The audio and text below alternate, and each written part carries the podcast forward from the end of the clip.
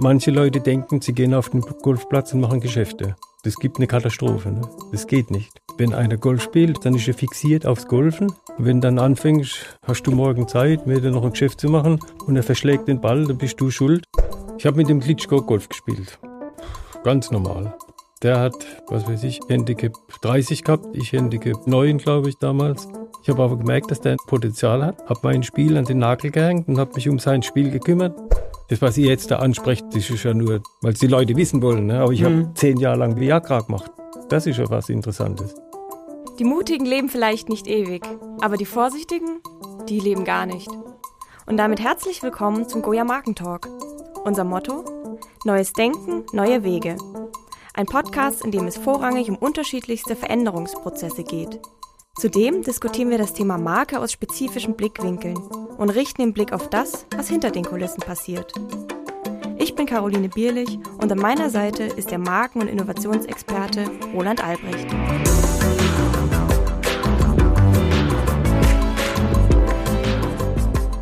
Ja, herzlich willkommen zurück zu einer neuen Folge Goya der Markentalk. Ich freue mich heute sehr hier zu sein, vor allem weil wir endlich mal wieder einen Gast auch live bei uns in Farbe dabei haben.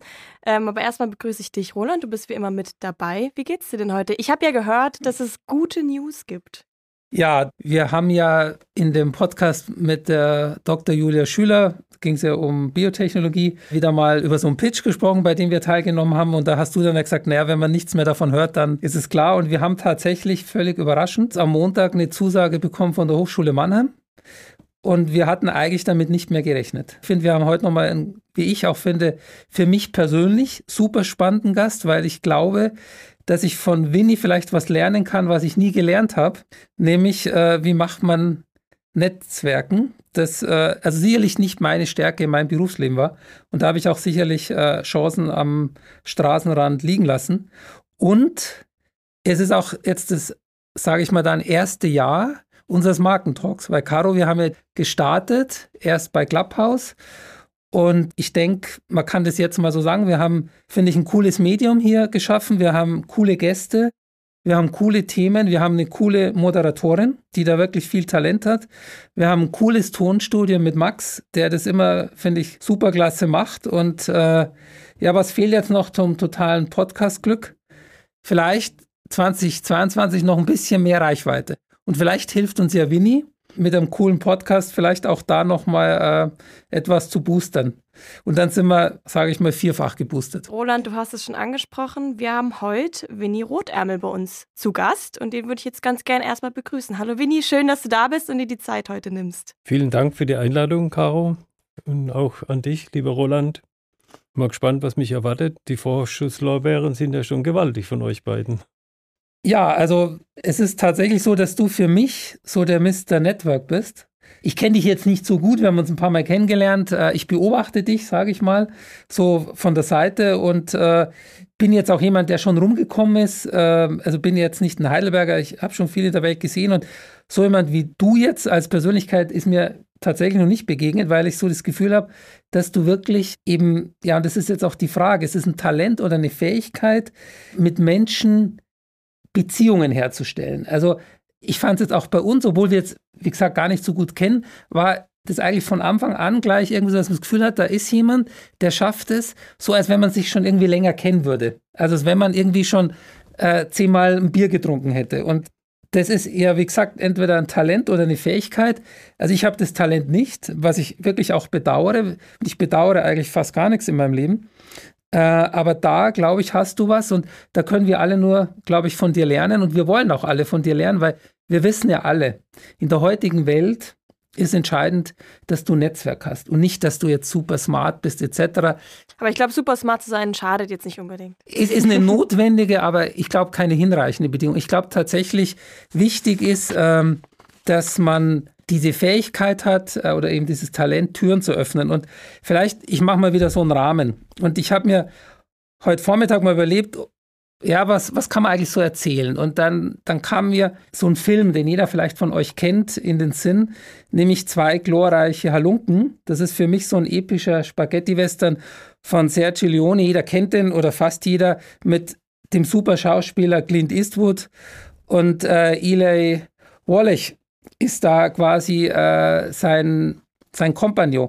Und wer die Geschichte nicht kennt, also diese zwei Jungs halt, diese zwei coole Jungs, die sind auf der Jagd nach dem gestohlenen Gold der Konföderierten und ähm, am Ende kommen sie dann quasi an einem Friedhof an, großen Friedhof, wo sie wissen, irgendwo unter einem dieser Gräber ist diese äh, Schatztruhe vergraben. So, und dann sagt Clint Eastwood in seiner unnachahmlichen, super coolen äh, Art, sagt er dann zu Eli, weißt du, auf dieser Welt gibt es zwei Sorten Menschen, mein Freund. Solche mit geladenen Waffen und solche, die graben. Du gräbst. Und das finde ich, äh, ist im Business auch so, würde ich sagen. Es gibt zwei Sorten von Menschen. Es gibt die, welche wichtige Leute kennen und dadurch durch wichtige Türen kommen, sage ich mal. Und dann gibt es Leute, die eben nicht diese wichtigen Leute kennen und eben nicht durch diese Türen kommen, sondern vor diesen Türen graben und butteln und halt hoffen, dass sie reinkommen. Und das ist jetzt eigentlich, sage ich so, der Rahmen, lieber Winnie, wie schafft man es eben quasi durch diese Türen zu kommen, ohne eben wie die meisten Menschen von uns graben zu müssen. Und graben ist halt nicht so cool, wie halt die Pistole zu haben. Ja, das wäre, sage ich mal so, der, der Rahmen, den ich setzen möchte. Ja, vielleicht kannst du da schon mal einsteigen. Also ist es Talent, ist es eine Fähigkeit, was ist es? Na gut, es hängt natürlich viel davon ab. Du hast ein paar Mal das Wort wichtig benutzt eben. Und für mich ist das Wichtigste beim Netzwerken, dass man vernetzt denken kann. Wenn ich jetzt mit dir zusammensitze und weiß, du bist der Markenchef, du kennst Marken, du weißt, wie man eine Marke positioniert. Und wenn dann jemand mich fragt, ich brauche eine Markenagentur, dann bringe ich dich mit in, in, in, in, Verbindung. Die meisten Leute denken aber nicht so weit. Ne? Die denken nur, ah, der hat Aufträge, die hätte ich gern, aber was der dann tatsächlich macht, interessiert die nicht. Und das ist eigentlich das vernetzte Denken, ist das Wichtigste überhaupt. Und wenn man das nicht kann, dann, es gibt Menschen, die können nicht vernetzt denken. Und mein Enkel ist zum Beispiel einer, der kann das perfekt. Fast noch, also gut, der hat Der hat deine Gene. kommt nicht von ungefähr. Das kommt nicht von ungefähr. Ja, aber der, der, der ist unglaublich erfolgreich bei der SAP durch dieses vernetzte Denken. Ne? Weil der halt nicht einfach hinsitzt, seinen Job macht, sondern sieht, okay, da hat einer ein Problem, ich löse ihm das, indem ich einen anderen frage, der ihm das löst und so weiter. Halt, ne? Also ich glaube, das ist so das A und O. Und bei mir ist halt so, dass ich in der Bäckerei aufgewachsen bin. Und wir waren sieben Kinder. Die Mama ist nach meiner Geburt gestorben. Und dann habe ich natürlich automatisch als jüngstes Kind ein Netzwerk gebraucht, weil meine älteste Schwester war 20 Jahre älter. Und ich hätte ja nicht überlebt, wenn ich nicht mit drei von, von den Geschwistern ein Netzwerk aufgebaut hätte, damit ich überleben kann. Ne? Also, und so lernt man Netzwerken und dann muss, war ich immer zuständig, ich glaube, für die, diese Schneckennudel. Mhm. Also ich musste morgens um 6 Uhr raus, habe da die Schneckennudel gebacken und anschließend noch im Laden verkaufen. Und da lernst du natürlich dann Qualität herzustellen, weil wenn die Schneckennudel im, im, im Laden liegen und da ist eine verkrüppelte dabei und da kommt halt so eine ältere Dame und sagt, die kannst du selber essen. Die kaufe ich dir nicht ab. Ne? Also lernt man automatisch Qualität, das ist das Wichtigste. Ohne das kannst du halt in der Firma auch nicht überleben. Ne? Mhm. Also wir merken, es hat, es hat schon sehr, sehr früh angefangen bei dir. Ähm, ich würde ganz gerne nochmal zu dir als Person kommen, weil wir haben dich jetzt nicht so ausführlich vorgestellt. Was machst du denn eigentlich oder was hast du dein Leben gemacht? Beruflich gesehen, ich meine, weil wir sprechen jetzt über Netzwerk. Ich meine, Netzwerken an sich ist jetzt nicht der Beruf. Da hast du einfach ein Talent für. Das, das machst du, glaube ich, ständig und gehört irgendwie dazu. Aber nochmal vielleicht ein bisschen zu deinem Hintergrund. Ähm, was, was machst du? Na gut, ich habe äh, Schriftsätze gelernt, Meisterprüfung, alles Mögliche gemacht. Und, aber es war immer klar, da ich aus einer Familie komme, die selbstständig ist, dass ich selbstständig werden möchte. Und habe dann halt irgendwann in der Druckerei angeheuert und irgendwann hat sie mir gehört, dann habe ich noch eine Druckerei, noch eine Druckerei. Aber ich war halt immer gefangen so in dieser Medienwelt. Und das Netzwerken kam halt dann automatisch dazu.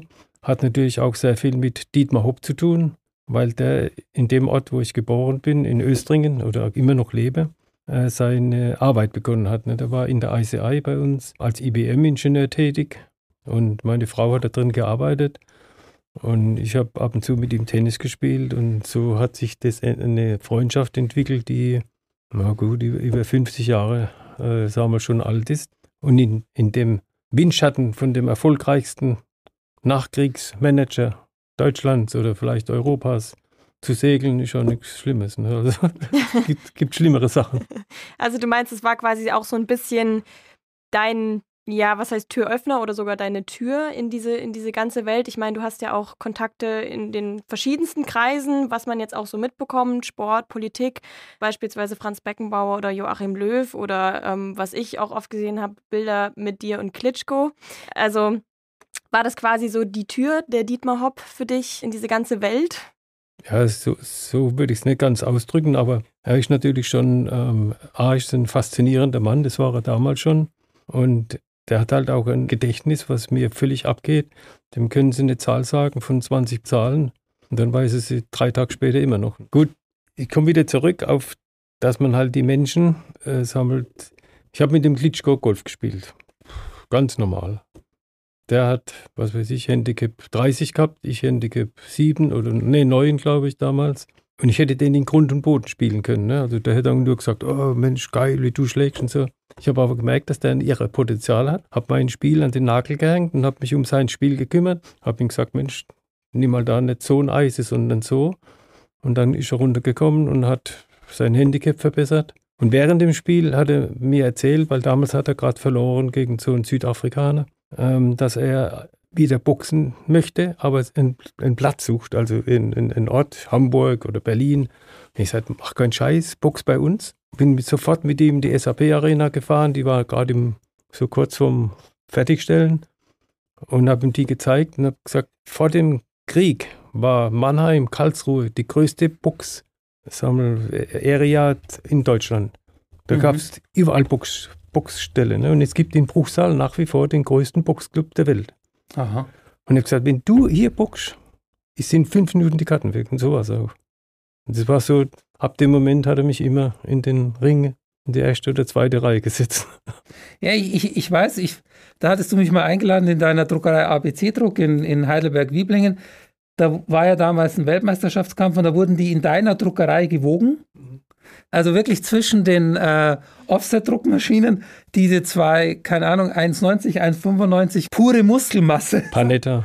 Ja, genau. Und, ähm, und da hattest du mich eingeladen, das habe ich mir natürlich nicht entgehen lassen.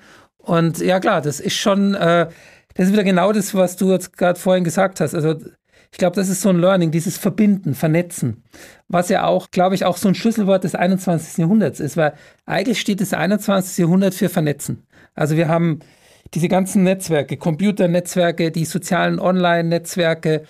Und dann muss man natürlich da auch die Menschen vernetzen. Ähm, wirtschaftlich, aber auch was wichtig ist, weil du jetzt auch gerade Russland ansprichst und Ukraine, also halt auch vernetzen, damit es nicht wieder zu Krieg in Europa kommt, was ja tatsächlich auch für deinen Freund ja gerade eine reale Gefahr ist. Soweit ich weiß, ist er Oberbürgermeister von Kiew und er hat auch gesagt, er würde in den Kampf gehen. Er will es natürlich nicht, aber er ist eben jemand, der patriotisch ist. Und ich glaube, da sind so Leute wie du auch wichtig, dieses eben vernetzen, verbinden äh, und immer schauen, dass es wahrscheinlich bist du jemand, der auch immer weiß, wie er Win-Win-Situationen herstellt, oder? Ist das ein Talent gut, von dir? Beim Klitschko, ich habe halt gelesen, dass die, die, bei denen geht es ja richtig rund mit Corona als Beispiel. Und dann habe ich den 200.000 Masken bestellt, äh, äh, geliefert, kostenlos. Und der Martin Pfennig hat sich rübergefahren mit ein paar LKWs dann äh, nach Kiew. Das sind Kleinigkeiten, aber muss halt äh, organisieren und auf die Reihe bringen. Ne?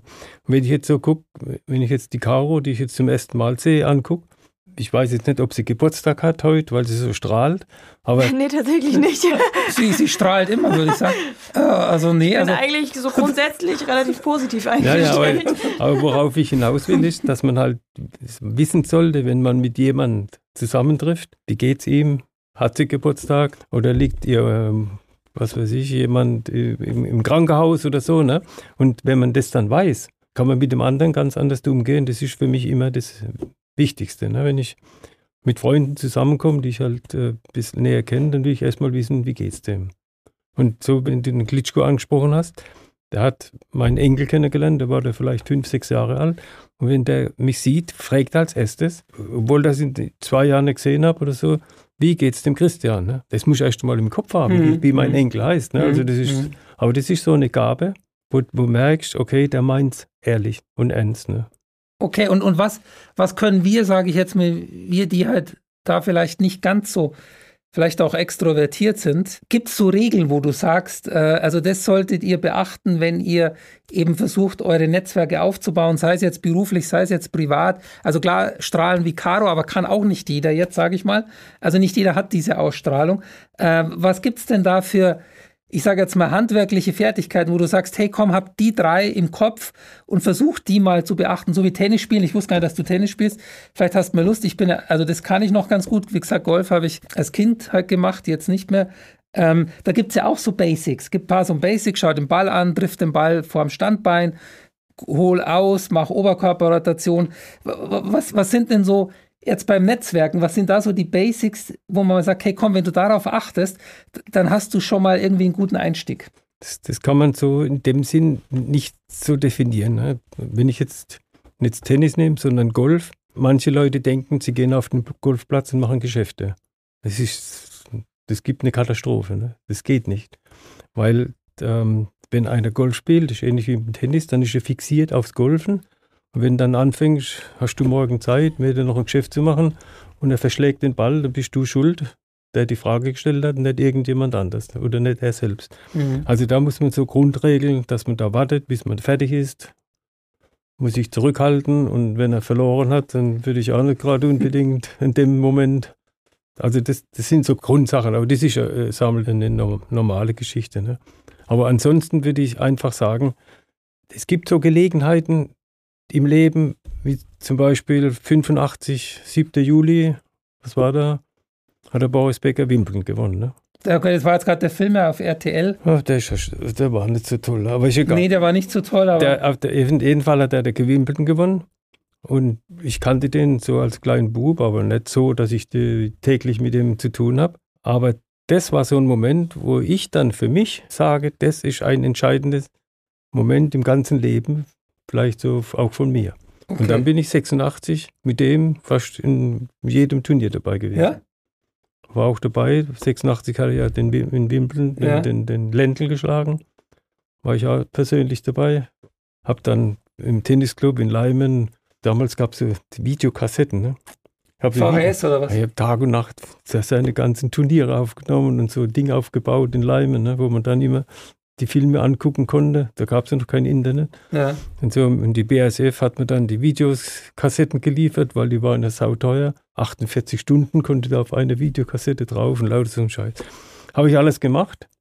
Und dadurch habe ich natürlich eine, eine, eine innere Verbindung gekriegt zum Boris.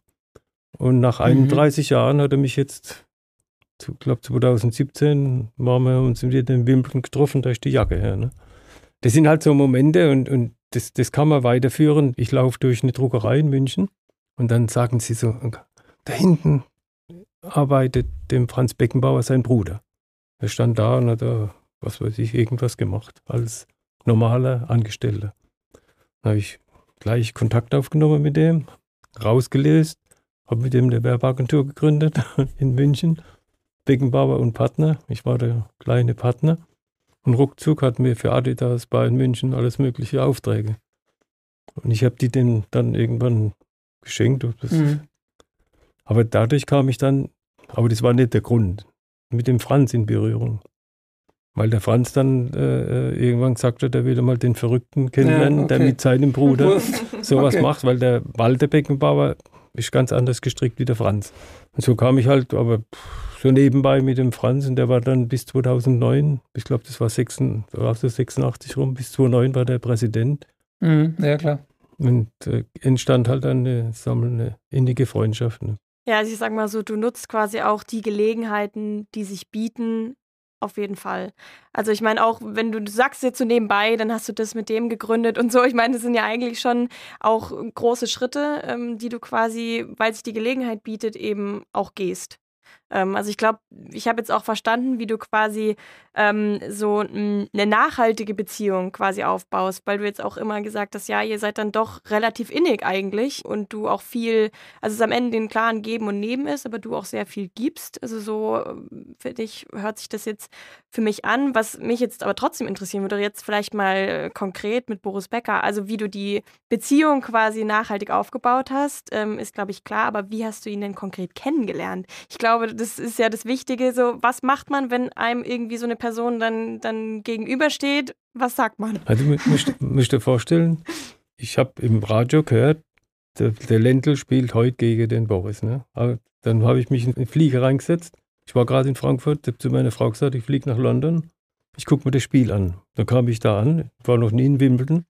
Und dann hunderte Leute, aber alle haben einen weißen Zettel in die Höhe gehalten. Da ich bin gleich zum ersten hin gesagt, ich kaufe dir eine Karte ab. Ich habe gesagt, nee, ich suche Karten.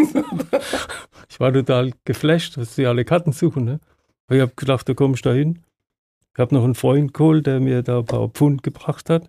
Und dann bin ich halt rumgelaufen und wusste nicht, was ich machen soll. Da kam der Ländl angetrabt mit, damals war das halt noch ganz sechs Nacht mit links und rechts ganz viele Schläger und der ist fast gerannt. Bin ich neben dem hergerannt und habe zu ihm gesagt, in meinem Kauderwelsch-Englisch, dass ich extra aus Leim gekommen bin und will unbedingt den Boris Becker sehen.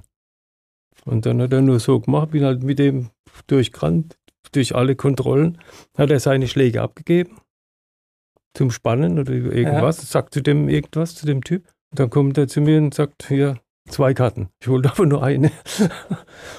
Aber die waren so teuer, dass ich erstmal ähm, in mich gehen musste, ob ich die überhaupt haben will. Aber hat sich ja gelohnt. Dann, ne? ja, dann saß ich in der, da auf der Bank da, wo die Herzogin von Kent hockte und ich in der Gegend. Aber das war ja nur der Anfang. Dann bin ich halt drin gewesen, ja. aber ich konnte ja nicht sonst nirgends hin. Ich bin halt rumgelaufen und habe mal geguckt, wo die Ausgänge sind und, und Erdbeeren gegessen und den ganzen Kram halt. Und dann stehe ich halt auch wieder, muss ich mir vorstellen, als, als Östringer da in, in London. Ich habe gar nicht gewusst, wo London ist eigentlich ja. so. Und dann geht einer raus und guckt mich so mitleidig an und drückt mir ein Paket Karten in die Hand. Also so VIP-Zeugs halt da, ne? Der, der ist heimgegangen und hat gedacht, er braucht es nicht mehr da. Und plötzlich hatte ich Karten ins Clubhaus. Okay. Aber das ist jetzt, das ist, klingt ja wie Hollywood, sage ich jetzt ja, mal. Ja, jetzt musst du dir vorstellen, dann gehe ich da ins Clubhaus rein, stehe dort und oben steht ein Boris Becker, sein Papa, der Karl-Heinz. Ja. Gott hab ihn selig. Und schreit runter, Rotäbel! Also, der, was machst denn du da? Okay, ihr kanntet euch. Ah ja, klar. Okay. Leimen und dann. War, warst du damals schon im Tennisclub Leimen? Hast du da. Ich war nicht, aber ich habe halt. Achso, aber man, man, man kennt sich, sage ich jetzt ganz, mal. Ganz okay. schon sehr gut. Ne? Okay. Und, und das war natürlich das Highlight. Und dann ich mit, ja, bin ich mit denen ins Hotel. Ich habe hab kein Hotel gehabt und nichts. Ne? Und dann bei denen gepennt und alles. Okay. Also es ist viel dann auch, ich sage jetzt mal, Intuition in einem Moment, wo Glück und Zufall genau. in dein Leben reinspielt und dann hast du da irgendwie anscheinend intuitiv äh, die Gabe, Dinge richtig zu machen, wo, wo wir, also ich zweifle, weil du jetzt zwei Namen genannt hast. Also ich kenne tatsächlich auch Boris Becker persönlich und ich kenne auch Franz Beckenbauer persönlich. Boris Becker habe ich mal kennengelernt in einem Club in München, als er da mit Carlo Drenhardt unterwegs war und irgendwie sind wir da ins Gespräch gekommen. Okay, daraus ist jetzt aber nichts entstanden. Und Franz Beckenbauer habe ich tatsächlich auch mal kennengelernt äh, am Stuttgarter Flughafen, wo wir auch ins Gespräch gekommen sind. Ist aber auch nichts daraus entstanden. Also du hast ja anscheinend die Fähigkeit, im Gegensatz zu mir, aus so Begegnungen dann eine Nachhaltigkeit zu schaffen. Ja gut, das sind ja jetzt nur so die, die Highlights, aber ich habe, was weiß ich, in meinem Schweizer Taschenmesser, also in meinem iPhone, über 4500 äh, Telefonnummern und das, was ihr jetzt da ansprecht, das ist ja nur, mal, was weiß ich, das ist halt, weil es die Leute wissen wollen. Ne? Aber ich mhm. habe zehn Jahre lang Viagra gemacht. Das ist ja was Interessantes. Ich, ich, ich, als Pfizer Viagra eingeführt hat, ja. war ich da mit dem Axel Bajani, mit dem Marketingleiter, haben wir das da zusammen gemacht. Das war die eine meiner schönsten zehn Jahre. Okay, aber was habt ihr da gemacht? Weil die Story kenne ich nicht. Ah ja, Viagra. Also Viagra kenne ich, ja. Wer kennt das nicht? Ne? Wer kennt das nicht? Aber, aber ich meine, das, das, das, war halt damals ein, äh, sagen wir, ein Medikament, äh, was es auf der Welt noch nicht gegeben ja, hat. Es genau. war eigentlich ein Herzmittel. Genau. Und man hat halt festgestellt, dass das auch für andere Sachen wirkt. Und ich glaube, nach zehn Jahren haben sie sogar festgestellt, dass es Falten speziell bei äh, Gesicht im, von Frauen äh, äh glättet. Ja, das habe ich jetzt auch noch nie gehört. das habe ich auch noch nie gehört. Also ich habe mich auch mit dem Thema nicht so viel beschäftigt. Ja, das brauchst du auch nicht.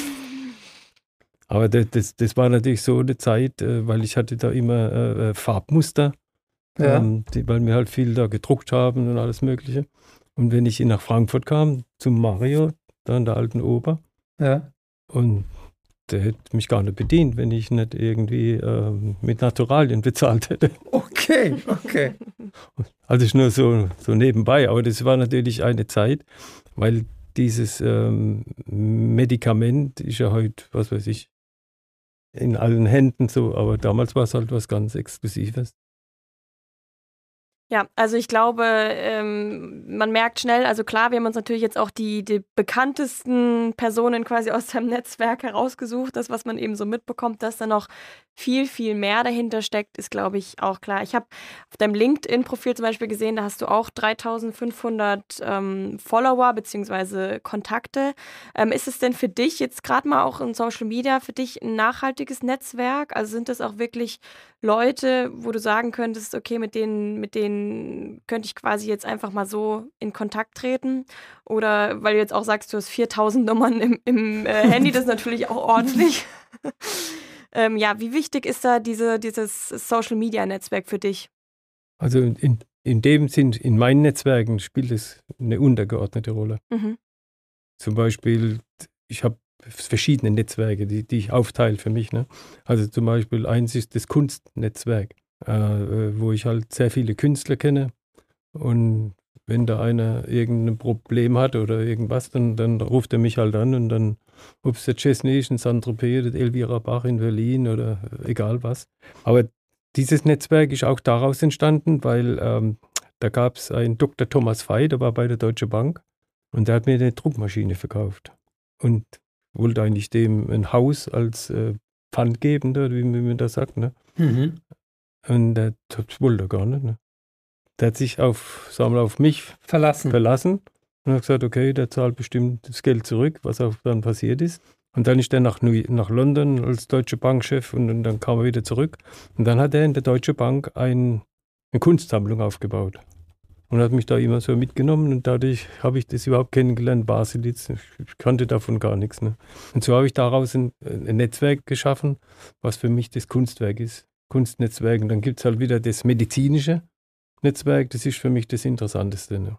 So. Also wo ich halt auch vielen Mhm. Leuten direkt helfen kann, wenn jemand Krebs hat oder äh, wo es halt wir, in, in unserem Alter, in dem ich mich so befinde, halt dann schon häufiger vorkommt, dass man anderen Menschen dann Mhm. gezielt helfen kann. Und das ist aber auch wieder so eine Win-Win-Situation, weil die Ärzte oder Professoren, die freuen sich dann auch wieder, die Uni Heidelberg oder Klar. die, die Max-Grunde-Klinik, wenn ich die mit Fälle konfrontiert, mit Zweitmeinungen oder sogar mit Patienten. Und so vermittle ich bestimmt am Tag drei, vier Patienten. Ja, Im Schnitt, Mhm. muss ich mir vorstellen, Mhm. im Schnitt. Naja, ne? Wahnsinn. Also das heißt, um jetzt für mich da mal so in diesen Nebel so ein bisschen Klarheit reinzubringen, also du hast so verschiedene Netzwerke. Also du hast ein Netzwerk, sage ich jetzt mal, des Sports. Und da haben wir jetzt schon ein paar Highlights ja gehört. Das mit Boris Becker wusste ich übrigens gar nicht, aber klar, passt voll rein, sage ich jetzt mal. Dann hast du dieses Netzwerk jetzt äh, Kultur. Dann hast du das Netzwerk Medizin. Also das heißt, du schaffst dir da so verschiedene Netzwerke. Verbindest du die dann auch wieder untereinander? Oder sind die dann für sich jeweils eine Insel? Kommt drauf an. Also das bei, bei den Künstlern ist so, dass da schon, wir, mal, wenn der Stefan Chesney war jetzt in Berlin, da ruft er mich an, ah, die Elvira Bach ist noch nicht geimpft, die weiß nicht, ob sie sich impfen lassen soll.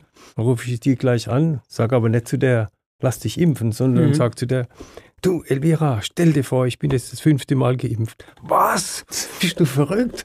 Fünfmal? Ja, sag ich doch. Und erzähle dann halt von einem Freund, der gerade in der Klinik liegt der nicht geimpft ist und den halt, den es halt richtig erwischt hat. Und er hat gesagt, mir kann das nicht passieren. Zwei Stunden später ruft Mao Dolo an, sagt er nichts. Gell? Nee. Basketballspieler, Nationalspieler ist ihr Sohn. Okay. Ich möchte eigentlich wissen, weil der am Sonntag das entscheidende Wurf Mhm. gemacht hat beim Basketball, dass Heidelberg noch verloren hat. Da war ich dann das erste Mal beim Basketball, weil der mich eingeladen hat. Okay. Da ruft er mich an, Winnie, meine Mama lässt sich impfen, wie hast du das gemacht? Ich habe keinen Ton gesagt zu der, sie soll sich impfen lassen. Okay. Also die, die richtigen Geschichten erzählen, ohne, sag ich mal, immer so belehrend zu sein und ohne Druck zu machen, sondern eher so indirekt. Ja. Ist das so eine Am Ende ja ein Vermittler zu sein, oder? Genau. Bei dem Ganzen. Und das Sportnetzwerk, das ist natürlich, äh, das, da hast du halt komplett Hoffenheim vergessen. Das war, ja, das ist ja klar. Die Löwen, die Adler, Ja, ja, der Golf, das ist ja sammelt ein, ein, ein, ein, ein Becken, da könntest du eigentlich den ganzen Tag lang drin rumspielen Mhm. mit dem Netzwerken. Ne? Definitiv. Definitiv. Ja, da schließt sich meine Frage an. Wie viele Anrufe bekommst du dann am Tag? Mit wie vielen Leuten am Tag telefonierst du? Weil alles, was du jetzt aufzählst, was, wir haben noch, glaube ich, tausend Sachen vergessen, klingt alles so ein bisschen beiläufig, aber es muss ja auch am Ende genetzwerkt werden. Also, ja. Also ich telefoniere viel, aber relativ glaub kurz. ich nämlich aber nicht. relativ kurz. Stimmt's, Max? Also wenn ich mal telefoniere, dann kann es schon mal passieren, dass ich noch Tschüss sage und aber schon mit Schon dem anderen. aufgelegt. Schon wieder quasi in Schon der Gedanken. nächste Anruf. In Gedanken schon ähm, wieder im, im, im nächsten Talk mit äh, wieder irgendwas, okay. Und, äh, und da machst du so deine Deals, sage ich jetzt mal, oder frage ich mal so direkt. Also viel telefonieren und da irgendwelche Deals einfädeln. Ja gut, du musst halt dann anschließend, äh, wenn jetzt einer sagt, Mensch, schick mir mal die Nummer oder den Kontakt, das musst du anschließend auch wieder handeln. Und da gehe ich dann halt immer die Telefonnummern durch, mit denen ich gerade gesprochen habe, weil ich das manchmal gar nicht mehr weiß, was ich im Moment gerade verspreche. Mhm. Aber ich versuche das halt schon zu halten. Ne? Und da gab es natürlich für mich noch was ganz Entscheidendes, weil früher hatte ich ja so ein Telefonbuch, da kennst du dir auch. Ja, klar, ja. Und dann kam ja 86 der Communicator von Nokia raus. Und der, der, der, der Holger Reichert, Vorstand von Heidelberger Druck, und ich, wir hatten, wir waren die ersten, die einen Communicator hatten Mhm. und haben den praktisch ausgebaut wie ein iPhone. Damals schon, ne? 86 konnten wir aus dem Communicator E-Mails verschicken, SMS verschicken, Fotos verschicken, natürlich in der Qualität, das kann man sich gar nicht vorstellen, aber es war so der Anfang vom iPhone. Und als Mhm. das iPhone kam, das ist natürlich für mich, ich spare ja so viel Zeit. Ja, früher. Muss ich mir vorstellen, früher bin ich nach Frankfurt gefahren mit dem Auto. Dann hast du ein Telefon, wenn du schon ein Netz hattest, dann musstest du von Heidelberg in Darmstadt oder in Bensheim umschalten auf ein anderes Netz per Hand, damit weiter telefonieren. Und vorher kannte ich alle Telefonzellen in Frankfurt und habe immer Geld reingeschmissen. Und das mit dem iPhone, das ist ja, Mhm. muss muss nichts mehr machen, das ist schon alles da. Also für mich unvorstellbar. Ne? Gut, man muss da nichts machen, weil man 4500 spannende Telefonadressen in seinem iPhone hat, die ja Da nicht kann jeder. man sich beschäftigen. da kann man sich beschäftigen. Aber Ich Caro und ich haben die leider nicht, die 4500 Telefonnummern. Wir sind hart da, am Arbeiten. Ja, Also du bist ja noch fast. so jung. Ja, mal sehen, ob ich das jemals schaffe. Ja gut, es kommt auf die Qualität an. Ne? Also, Ja. Ja. Deswegen habe ich vorhin gefragt mit dem, mit dem Social Media Netzwerk, wie würdest du jetzt, nehmen wir mal als Beispiel LinkedIn, die Qualität dieses Netzwerks beurteilen?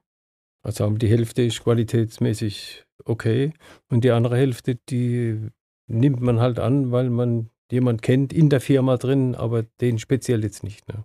Jetzt Also frage ich- ich mich, warum ich angenommen wurde. Zu welcher Hälfte ich gehöre. Ich habe dich ge gelesen, habe dich gleich mal kassiert. Sehr gut. Ja, jetzt zum Abschluss vielleicht nochmal. Also erstmal bin ich, finde ich das alles sehr irgendwie inspirierend und beeindruckend. Und wir hatten schon mal auch eine, eine Zuhörerfrage und heute ist es wieder soweit. Wir wurden nämlich im Vorfeld auch gefragt, ob du nicht mal so, sagen wir jetzt einfach mal, wirklich drei konkrete Tipps geben kannst, ähm, wie man das ganze Netzwerken angeht. Also wenn mir, wenn ich mich mit einer Person eigentlich, wenn mich die Person interessiert und ich ähm, irgendwie eine langfristige Beziehung aufbauen möchte, wie gehe ich daran? Kann man das überhaupt sagen? Kann man da überhaupt sagen, okay, es gibt jetzt mal so drei Tipps, die du auf jeden Fall jedem an die Hand geben würdest? Oder sagst du, es ist einfach Talent? Also das, ist, das ist wie mit einer Beziehung ne? oder einer Ehe. Wenn du eine Beziehung eingehst und du kannst dich selbst nicht leiden und suchst jemand, der dich lieben soll, aber du magst dich selbst nicht, dann ist immer der andere schuld, wenn das in den Eimer geht. Ne? Und so ist es auch mit einer Beziehung. Wenn man sich nur auf sich selbst konzentriert, dann wird man meiner Meinung nach im Leben nicht glücklich. Und deshalb, das ist jetzt so ein bisschen vom, ich würde nicht sagen, von meinem Freund Dalai Lama, aber der sagt, wenn, wenn wir die Sorgen und das Wohlergehen anderer Menschen ernst nehmen, ist das das Tor zur großen Freude. Das ist so von ihm ausgedrückt. Und wenn man das dann wirklich ernst nimmt, ist es langfristig ein großes Glück. Und wir müssen unser Herz für andere öffnen. Das mache ich halt jeden Tag. Mhm. Also das ist, ich glaube, da ist echt eine tiefe Weisheit, weil äh, ich glaube tatsächlich, dass wir Menschen also nicht alle, aber doch viele dazu neigen, sich als Insel selber zu begreifen und auch ein bisschen so halt äh, auf seiner Insel zu leben. Und, und da fehlt uns heute halt oft die Verbindung zu den anderen Inseln. Und das ist vielleicht auch, was man vielleicht allen Menschen da draußen mitgeben kann. Also, dass man eben immer sich wieder aus seiner Insel quasi wegbewegt und, äh, und diese Inseln, Inseln besucht, die ja nicht immer freundlich sind. Also, das ist ja das, warum zieht man sich auch oft zurück, weil man halt ähm, ja auch nicht nur ich sage jetzt mal, freundliche Erlebnisse mit seinen Mitbürgern hat. Und dann fühlt man sich halt am wohlsten in seiner Komfortzone. Das ist nun mal die eigene Insel. Aber klar, das äh, vereinsamt, genau, und führt eben dazu, dass man äh, nicht mehr diese Offenheit hat. Ja. Schau mal, Caro, die, du kennst vielleicht die Sally, ne? Welche? Die Back-YouTuberin. Ah ja, klar, die kenne ich, ja. Das ist für mich auch so ein Beispiel. Sie, wenn die mich sieht, dann ist sie komplett bei mir. Also, die kennst du natürlich auch persönlich. Na gut, ich habe der Kochbücher gedruckt. Ach so, ja gut. Aber stimmt, die ist ja in, kommt ja aus der Nähe. Aus Waghäusel. Ja, genau. Aber die, die ist auch so ein Mensch, wenn die dich sieht, dann ist sie in dem Moment bei dir. Und dann spricht man, und wenn es nur ein paar Minuten sind, komplett persönlich. Mhm. Und das zeichnet halt viele Menschen aus, die, und dann entsteht daraus auch eine tiefe Freundschaft, weil du weißt, wenn ich mal ein ernsthaftes Problem habe, kann ich die Sally anrufen mhm. und dann ist sie da. Ne? Also eben nicht nur an der Oberfläche kratzen genau. irgendwie, sondern ja. wirklich mal tiefgründig. Ja, sehr, sehr beeindruckend auch, was du erzählst, wie man das alles machen kann, was man dafür mitbringen muss vielleicht. Ähm, ich glaube, dieser zwischenmenschliche Aspekt ist auf jeden Fall mit das Wichtigste und dann vielleicht noch mal ein bisschen Golf spielen gehen und Tennis spielen gehen. Das ja. kann nicht unbedingt ja, schaden. Ein, ein, ein, weiterer Punkt ist halt, dass man ähm, vertraulich mit Informationen umgeht. Mhm. Mir fällt es leicht, mit einem Vorstandsvorsitzenden zu sprechen und gleichzeitig mit einem seiner Angestellten, weil beide wissen, dass da nichts nach außen mhm. geht. Ne? Mhm. Und ähm, also das ist das äh, sagen Vertrauen, was man einfach dem Menschen entgegenbringt. Also wenn der Max mir was erzählt von seiner Freundin, dass ich dann nicht gleich hier hinrenne zu ihr und sage, Max, deine Freundin hat mir erzählt. Aber ich habe jetzt auch noch mal eine, eine, eine Abschlussfrage. Äh, oder vielleicht ist gar keine Abschlussfrage. Ich meine, wenn man so wie du so viele Kontakte hat, dann würde ich jetzt mal so sagen, so ein Netzwerk, das schläft ja nie. Also da kriegst du immer einen Anruf, du kriegst eine Mail. Also man muss ja immer auch so jetzt da sein für die Leute.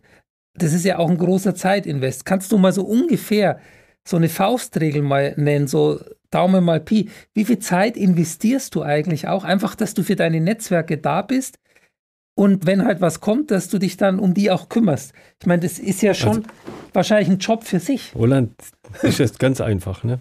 Wenn, wenn ich heute manchmal sehe, im Amt oder was weiß ich, oder jemand im Büro, der kriegt einen Anruf, guckt dann an, ach, den rufe ich zurück. Was passiert? Er versucht ihn zurückzurufen, man kriegt er nicht. Dann ruft der wieder an, der wieder, fünfmal. Ich nehme jedes, jedes Telefon sofort ab. Sag ja, nein, tschüss. Mhm. Und dadurch spare ich unglaublich viel Zeit. Mhm. Weil wenn ich jemand hinterher telefoniere, dann pff. und die meisten machen das halt nicht, ne? Die, mhm. die, die lassen es bimmeln oder haben keine Lust oder und aber da ist mein Freund Dietmar Hopp genauso. Der nimmt immer ab. Okay. Dann sagt er ja oder nein und oder wenn er es machen will, sagt er ja, komm vorbei. Wenn er halt das nicht brauchen kann, sagt er nein. Aber dann weiß der andere auch klipp und klar Bescheid. Mhm. Und das andere Zeugs da, so das Wachsweiche, mhm. vielleicht und hätte man doch und habe ich alles abgestellt. Okay. Also, also, auf klare Ansagen kommt es auch an. Genau. Ne? Und, das, und das eben nachhalten bei der ganzen ja. Sache, beziehungsweise eben direkt die Dinge angehen, da wo sie sind. Ja. Ja, vielen Dank, äh, Winnie, dass du heute bei uns warst. Ich glaube, es war sehr spannend für alle von uns, weil wir da natürlich auch noch viel lernen können äh, und müssen. Und ähm, ich glaube, da bist du jetzt wirklich der perfekte Ansprechpartner für. Also vielen Dank, dass du dir die Zeit genommen hast. Ähm, Genau, Roland, magst du noch was zum Abschluss sagen? Ja, also es ist äh, quasi eine Prognose nicht eingetroffen, weil man hat uns im Vorfeld gesagt, mit Winnie spätestens nach 10, aller, aller spätestens nach 30 Minuten ist er aus dem Studio draußen. Und wie lange haben wir es jetzt geschafft, Caro? Ich glaube. Es dürfte auf jeden Fall eine halbe Stunde gewesen sein. Okay, also, also, also wir haben, wir haben, glaube ich, äh, ja, wir haben es geschafft, dich quasi hier zu halten. Ich denke, es ist ein super spannender Podcast wieder geworden. Und ich bin echt mal gespannt, wie es bei dir so weitergeht und was da noch vielleicht ja, sich so tun wird, weil ich sehe dich, du bist extrem jung und dynamisch. Ich weiß nicht, wie alt du bist, aber ich glaube schon, dass du auch schon ein bisschen älter bist. Und also da, da denke ich, da ist bei dir noch nicht der Ruhestand, sondern du bist mitten im Leben. Und ja, vielleicht gibt es in zwei, drei Jahren wieder einen Grund, dass wir einen Podcast machen oder vielleicht schon früher, weil es wieder irgendwie was Neues gibt, was du ja in die Welt setzt.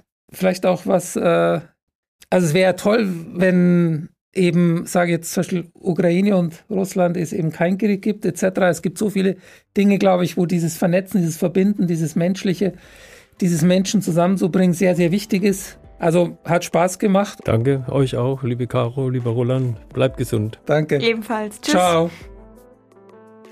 Das war's schon mit dem Goya Markentalk. Vielen Dank, dass ihr heute mit dabei wart. Abonniert gerne unsere Social Media Kanäle und diesen Podcast – und wenn ihr schon dabei seid, schaut gerne mal auf unserer Website goya.eu vorbei. Dort findet ihr nicht nur unser Markenbriefing, sondern auch viele Infos rund um die Themen Innovations- und Brandmanagement. Tschüss und bis bald, eure Caroline Bierlich und Roland Albrecht.